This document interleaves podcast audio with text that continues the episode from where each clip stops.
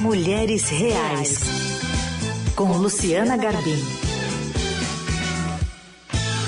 E ela está de volta depois das férias merecidas. Tudo bem, Luciana? Bom dia. Tudo bem, Carol. Bom dia aos ouvintes. Estou aqui é, já pronta para mais um ano, né? Um ano que promete ser bem longo e bem cheio bem recheado de, de notícias e também de colunas aqui no Jornal Dourado. Bom, Lu, hoje a gente vai falar de um. Tá virando um blockbuster, né? Um documentário muito assistido no, na Netflix, que se chama O Golpista do Tinder, que fala ali de, de um homem, o Simon, que conhecia mulheres pelo, pelo Tinder, pelo aplicativo, e aí, depois de seduzir elas com bom papo, carinho, mimo, luxo, ele inventava uma desculpa ali que estava correndo perigo, precisava sair e tal, viajava e não poderia mais usar o cartão de crédito. E aí, essas namoradas, né, esses vínculos afetivos, se achavam é, impelidas né, a emprestar dinheiro, ajudar ele ali na questão que envolvia um, um perigo à, à vida dele. Né? E aí, só depois de um tempo que descobriam que tinham caído num golpe. Queria que você falasse um pouquinho também é, desse assunto, já que é a coluna, né, o tema da sua coluna.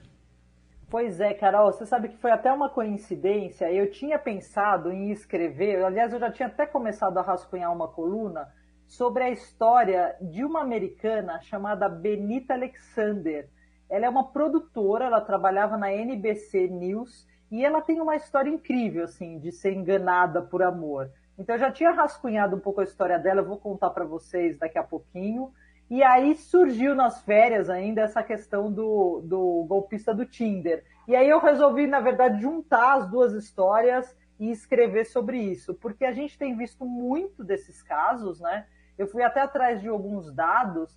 É, a polícia está se deparando com muitos desses casos. Eles têm até um nome que é estelionato sentimental. Então, é assim, é quando é, você vê golpistas roubando ali os sonhos das pessoas, não só os sonhos, como o dinheiro também, Sim. né? Muitas vezes em aplicativos de relacionamento, porque a internet possibilitou a gente ter contato com muito mais gente, então deu uma proporção muito maior para esse tipo de crime também. Então, para vocês terem uma ideia, tem uma revista digital que chama Gênero e Número. Eles fizeram um levantamento que entre 2014 e 2018 já tinha tido um aumento de 253% nas ocorrências policiais envolvendo aplicativos de relacionamento só em São Paulo, né? E isso com certeza deve ter crescido durante a pandemia, porque as pessoas ficaram mais em casa, Super. passaram a se relacionar mais, né, por aplicativos, enfim. Mas o que eu quis mostrar na coluna é que isso não é uma coisa que acontece só na internet, né? A própria história da Benita aconteceu é, no mundo real, como a gente pode falar. Né? Então, só hum. para contar rapidinho para vocês, é, ela é, trabalhava como produtora na NBC em 2013 e ela foi escalada para um trabalho com um cara que era apresentado como um super cirurgião, que se dizia que ele tinha desenvolvido órgãos sintéticos, por exemplo, traqueia sintética, e fazia transplantes com isso. E tinha a apresentadora do programa e a Benita precisava é, obter mais informações sobre esse Paolo Macchiarini para poder é, dar sustância ali para o pro programa. E ela conheceu o Paolo, ela se apaixonou rapidamente por ele, ele a seduziu ali, eles começaram a viajar para Bahamas, para o México, para a Grécia, para a Itália, ele sempre pagando todas as contas, assim, aquele mundo de fantasia. Ela até se sentiu um pouco mal, porque na NBC uma funcionária não pode ter é, uma relação amorosa com alguém que vai ser entrevistado pelo programa, mas ela foi driblando aí e deu continuidade à relação.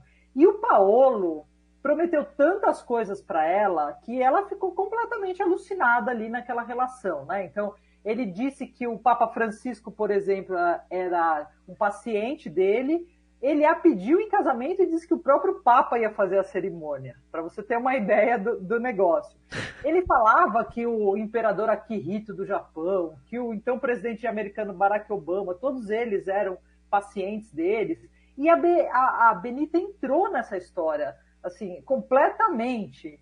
E mandou, eles fizeram convites de casamento, mandaram para o Putin, para o Sarkozy, para o Kofi Annan, para o Russell Crowe, ou seja, todos os VIPs internacionais estavam na lista ali de convidados para o casamento da Benita e do Paolo. Só que aí, o que, que acontece? Um amigo da Benita tinha a data já marcada para o casamento. Um amigo da Benita viu que nessa data os jornais estavam noticiando que o Papa Francisco estaria na América do Sul. E mandou para ela, falou, como que o Papa vai poder fazer seu casamento se ele vai estar na América do Sul? E aí o castelo da Benita começa a desmoronar, porque ela descobre várias coisas que o Paulo tinha mentido. O Paulo era casado já há vários anos. O Paulo era investigado por cirurgias mal sucedidas, por casos de mortes de pacientes. E aí ela começa a se dedicar a isso. Né? Então ela começa a fazer documentários e sempre para tentar alertar outras mulheres sobre isso. Né? Então eu estava falando sobre essa questão da Benita porque achei interessante isso, né? A gente sempre vê as mulheres sendo muito vítimas, né, desses golpes. Tem contra homens também, mas as mulheres são as maiores vítimas. E o que a gente vê agora, até com essa, essa questão do, do golpista do Tinder, é as mulheres aparecendo, é, pondo a cara ali, dando a cara para bater, até porque não é fácil você vira público, né, e dizer que você foi enganada, que te tiraram milhares de dólares, de reais, mas tentando alertar outras mulheres para que, gente, tem que tomar cuidado, né, porque nem sempre a relação amorosa é amorosa mesmo, né? Às vezes é simplesmente um golpe.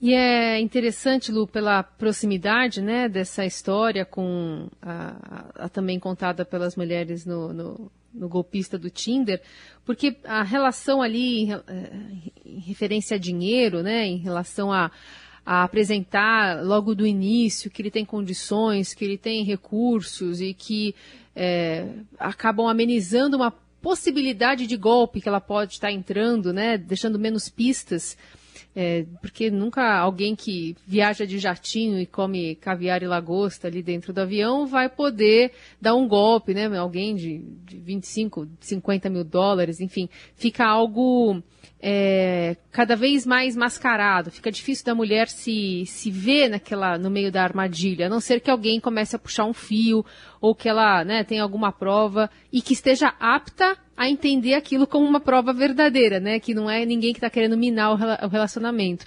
Porque essas, essas mulheres, elas de novo colocam a, a cara a tapa também quando colocam a divulgação, né? Da sua frustração e do golpe. Porque elas acabam sendo julgadas também por isso, né? Sim, quando você vê essas histórias, você fala, nossa, a mulher é uma idiota, né? A Benita fala muito disso. Ela fala, olha, eu, eu sou uma jornalista, eu sempre fui muito desconfiada das coisas, né? Então ela mesmo se sentia muito culpada por ela ter caído nessa história, né? Nesse conto do vigário. Mas o que que, o que que ela fala muito que eu acho interessante, assim, esses golpistas, eles são profissionais, né? Muitas vezes eles têm até equipe trabalhando com eles. Se vocês assistiram o, o golpista do Tinder, tem ali o cara que dá que dá sempre o apoio para ele. E é isso, é o que você falou, assim, ele já é a, o resultado de um golpe anterior é que possibilita o próximo golpe, que possibilita ele pagar as coisas para ela, as contas, o jatinho, mostrar esse mundo encantado, né? Então, é, o que que, o que, que os, os especialistas falam? É, esses, esses profissionais, eles estudam muito o perfil da vítima, e eles se moldam a essa idealização que a vítima faz de um parceiro amoroso, né? E aí, a partir do momento que ela está totalmente enredada na história, ela vira uma presa fácil aí para ser explorada, né? De várias formas.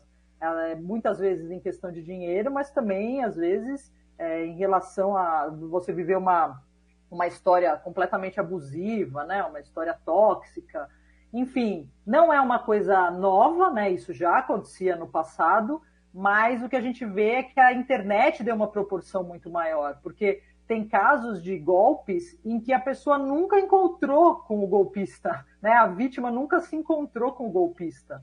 Então ela só teve essa relação virtual e pela relação virtual ela ia lá, passava o número do cartão de crédito, começava a fazer transferências sempre nessa expectativa, né, de viver um amor. Então, de ela tá tão enredada nesse love bombing, né, nessa, nessa explosão de amor, que ela acaba é, abaixando ali as defesas dela, né, a parte emocional se sobrepõe à racional. e aí ela acaba se tornando uma vítima de toda a situação.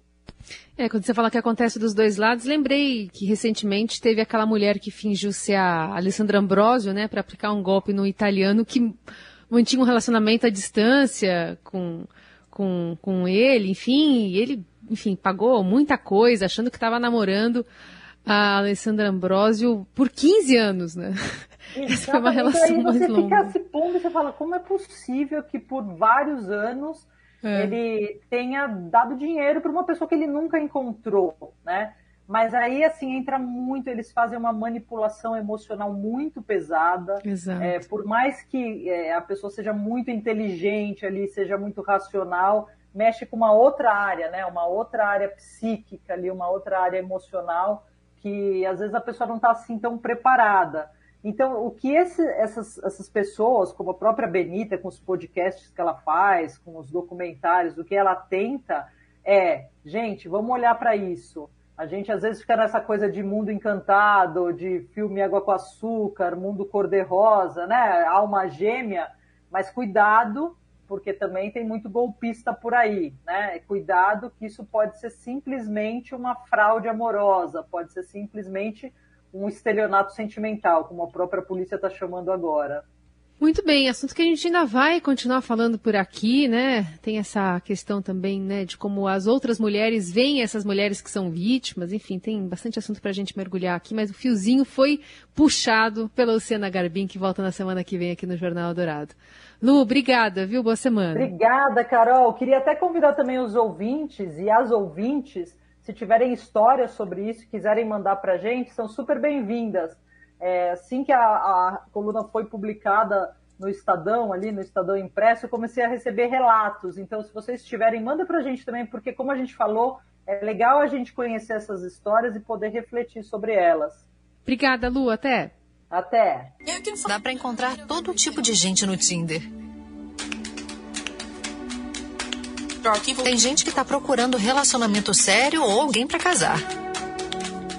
As pessoas só querem se conectar. Não importa com quem. Tá aí um trecho do, do, da série documental aí, do documentário, aliás, do documentário, na verdade, o golpe do Tinder, que foi tratado aí pela Carol na, no bate-papo com a Luciana Garbim. Bom assunto para reflexão aí, né? E claro, você dá um Google antes para levantar a ficha, né?